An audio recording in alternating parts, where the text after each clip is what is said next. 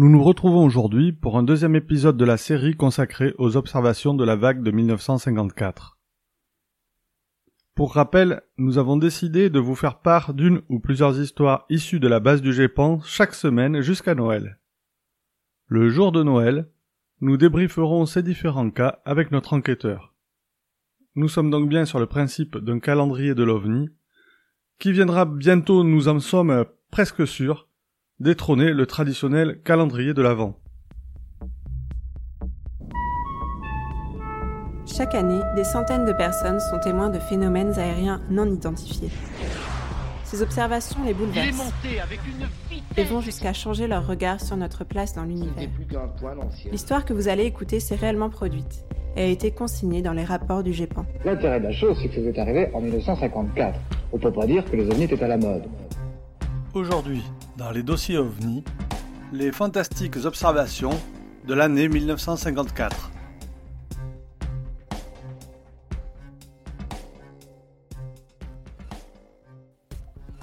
Vous avez donc ouvert le deuxième épisode de cette série qui va s'intéresser à deux observations faites par des enfants. Comme pour les autres épisodes, ce sont les mots issus directement des procès-verbaux de l'époque qui vous sont livrés tels quels. Embarquons donc sans plus attendre pour 1954, et pour nous accompagner, écoutons quelques notes d'une chanson que l'on écoutait sur les radios TSF et les tourne-disques cette année-là, Mouloudji, Un jour tu verras. Un jour tu verras, l'on se rencontrera quelque part, n'importe où, guidés par le hasard, nous nous regarderons et. Eh bien, bienvenue en 1954. Nous nous trouvons dans le Jura, dans le village de Prémanon, où en ce mois d'octobre 1954, la presse a des titres un peu curieux. Ouvrons par exemple la Bourgogne républicaine, qui titre Deux enfants lapident une soucoupe volante qui s'était posée dans la cour de ferme. De la même manière, dans le journal Le Progrès, on peut lire Les passagers de la soucoupe de Prémanon ressemblent à des morceaux de sucre. Ou encore, dans l'Est républicain, Raymond, 12 ans, attaque avec un pistolet à flèche une soucoupe volante, puis s'enfuit, croyant voir un fantôme. Alors, que s'est-il passé après Manon qui justifie cet intérêt de la presse? Pour le savoir, et comme pour tous les épisodes de cette série, écoutons ensemble les mots déposés dans le procès verbal de gendarmerie. Transmis par le chef d'escadron à Lon-le Saunier le 24 octobre, euh, le 2, ah, le 2 octobre 1954. Bon, ben c'est parfait ça. Ok, alors, le 27 septembre 1954, vers 20h30, trois enfants, un garçon de 12 ans et deux fillettes de 8 et 4 ans d'une famille habitant la ferme commune de Prémanon dans le Jura, déclaraient séparément et d'une manière paraissant sincère avoir vu à proximité de leur maison un engin étrange de couleur aluminium, de forme rectangulaire, fendu partiellement en son milieu dans le sens de la hauteur, portant de chaque côté à sa base deux supports coudés extérieurement et mesurant approximativement 2 mètres de haut sur un mètre de large. À l'approche de cet engin qui s'avançait et paraissait glisser lentement, le garçonnet se serait saisi d'une pierre qu'il aurait lancée dans sa direction. Le choc aurait produit un son métallique. À l'aide d'un pistolet Eureka dont il était muni, l'enfant aurait tiré une flèche qui aurait émis un son identique au précédent. L'engin, continuant à progresser, aurait renversé ensuite le garçonnet en émettant une sorte de grognement, ne ressemblant en rien à une voix humaine. L'enfant effrayé serait rentré précipitamment chez lui pour se coucher. Ses deux jeunes sœurs qui pénétraient dans la grange depuis l'intérieur de l'immeuble auraient à leur tour aperçu ce genre de robot sur le seuil de la porte. Elles en donnent une description à peu près semblable. Effrayées également, elles se seraient cachées dans le foin pour n'en ressortir que quelques instants après que l'engin eût quitté les lieux. elles ont ajouté avoir aperçu ensuite à environ 100 mètres de leur maison une lueur rouge se balançant au ras du sol, mais étant rentrées auprès de leurs parents, elles n'ont pas vu ce qu'elle est devenue par la suite. Ces derniers, auxquels les enfants ont relaté les faits, n'ont pas voulu leur accorder le moindre crédit et n'ont pas cherché à se rendre compte. Ils désirent que leur nom ne soit pas révélé. La publicité de cet événement a pour origine le récit que les enfants en ont fait à leur institutrice, qui semble avoir ajouté foi à leur dire. Ces enfants vivent dans un lieu éloigné de l'agglomération, ne fréquentent pas les salles de projection et ne lisent pas de journaux où ils auraient pu puiser des éléments de nature à inciter leur imagination. Ce qui est intéressant dans ce cas, comme nous l'avons vu, c'est que les parents ne vont pas croire ce que racontent les enfants.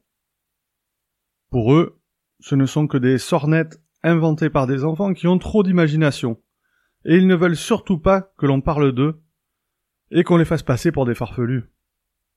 Ils souhaiteraient donc également que la gendarmerie ne tienne pas compte de ces faits. Or, au rapport de gendarmerie est joint un rapport complémentaire. Ce dernier date du 1er octobre 1954. En voici le contenu. En raison de certaines informations de presse plus ou moins exactes, le commandant de section a cru devoir procéder à une nouvelle enquête sur l'engin mystérieux qui aurait été vu le 27 septembre 1954 par les enfants d'une ferme de Prémanon dans le Jura. Bien que les parents persistent à croire ou à faire croire que le fond de l'affaire est inexact, les jeunes témoins restent affirmatifs. Un scénario ne saurait être a priori si bien monté s'il était simplement le fruit de l'imagination de ces jeunes enfants qui, par ailleurs, ne varient pas dans leurs déclarations. Dans la direction où la lueur rouge a été vue se balançant au ras du sol, mais à une distance légèrement supérieure à 200 mètres environ, on remarque sur le sol herbeux une large couronne dont les cercles extérieurs et intérieurs ont respectivement un diamètre de 3 mètres 50 et de 2 mètres 50. Malgré les chutes abondantes de pluie de ces derniers jours et le piétinement des curieux, elle apparaît encore clairement, et elle est parfaitement dessinée. Sur sa surface entière, l'herbe est couchée et orientée dans le sens inverse des aiguilles d'une montre. Selon l'avis de premiers témoins sûrs, dont celui du prêtre de la paroisse, ce dessin ne peut pas être l'œuvre d'un objet courant ou de piétinement ordinaire de personnes ou d'animaux. Quatre trous, initialement très apparents et déterminant les angles d'un large trapèze à l'intérieur du grand cercle, se confondent maintenant avec les pistes de bovins. Ces traces, ajoutent les mêmes témoins, paraissent avoir été faites par des sortes de pieds portant à leur extrémité trois ergots disposés en triangle.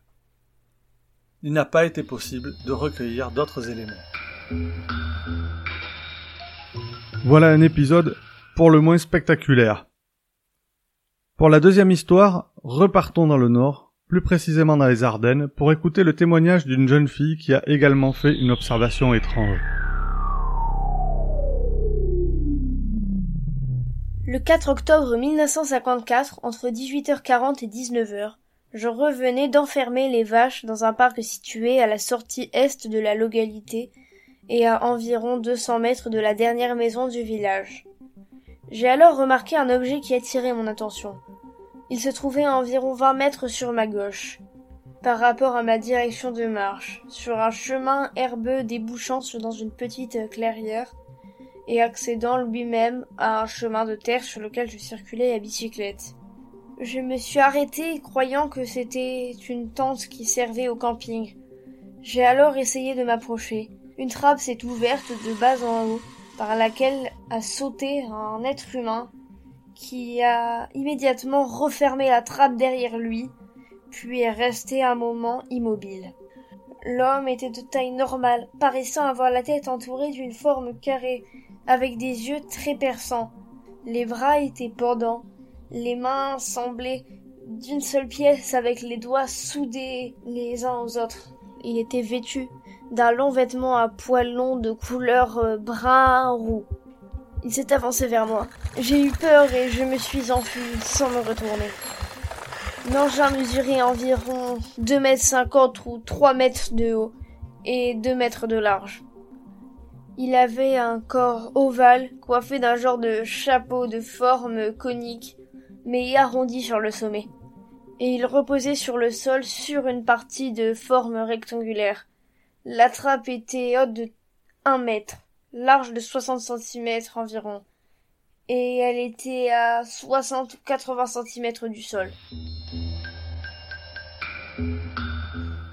Courrier de la gendarmerie à destination de Monsieur le colonel commandant de la deuxième légion de gendarmerie, Monsieur le préfet des Ardennes, Monsieur le commissaire aux renseignements généraux, Monsieur le commandant de la sécurité militaire de la deuxième région militaire, Monsieur le commandant de la sécurité militaire R, deuxième région aérienne, Paris.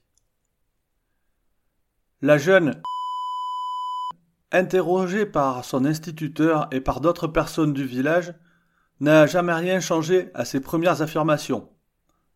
Elle est réputée très intelligente et reconnue saine d'esprit par son instituteur et par son docteur. Cette enfant ne paraît nullement émotive ni suggestionnée. Elle raisonne comme une enfant de son âge, mais paraît très réfléchie. Selon ses parents, elle ne s'adonne pas à des lectures susceptibles de lui troubler la raison. À la même heure, et dans la direction où se trouvait la jeune fille, un cultivateur âgé de soixante-dix ans a vu un engin lumineux d'un rouge très vif, mais il ne s'en est pas préoccupé outre mesure. Madame, âgée de vingt-quatre ans, demeurant dans une des dernières maisons sorties est du pays, n'a rien vu, mais elle a entendu pendant un temps assez long un bruit ressemblant à celui que fait une écrémeuse, et ce dans la direction où la jeune fille avait vu l'engin, et dans les mêmes moments. Elle s'est même aventurée sur la route, à seule fin de savoir s'il s'agissait d'un véhicule. Elle déclare ne pas s'être méprise avec une écrémeuse de ferme, étant très éloignée de la plus proche de ces dernières au moment de l'audition. Pour terminer, il est à noter que le père de la fille de 49 ans et monsieur Âgés de 46 ans tous les deux cultivateurs, se sont rendus sur les lieux le soir même à 21 heures. Ils n'ont rien remarqué d'anormal, si ce n'est que l'herbe aurait été quelque peu froissée dans un sens giratoire. Le personnel de la brigade s'est rendu sur les lieux le 6 octobre 1954 et n'a pu effectuer de constatation. Pour sa part, le commandant de compagnie n'a pas recueilli d'autres précisions sur cette affaire. Il est certain que les renseignements ci-dessus exposés semblent avoir une certaine consistance, mais il est difficile d'admettre pour entièrement vrai les déclarations de la petite fille. La population de Villers-le-Tilleul conserve tout son sang-froid. Une partie importante de cette population croit sincère et réelle la déclaration faite par la jeune fille et pense qu'il y a quelque chose. De l'avis le plus général, il s'agirait d'un engin volant perfectionné envoyé par une nation étrangère plutôt qu'un monstre arrivant d'une autre planète. Vous avez écouté des témoignages venant directement des personnages ayant vécu des rencontres avec des phénomènes étranges en 1954. Alors, d'après vous, le phénomène a été parfaitement expliqué et vous le classez plutôt en catégorie A Que le phénomène a été probablement identifié et qu'il est donc en catégorie B qu'il n'est probablement pas identifié par manque de données, vous le classeriez en C, ou que le phénomène n'est pas identifié après enquête et il rejoint donc les KD. La réponse bientôt avec notre enquêteur.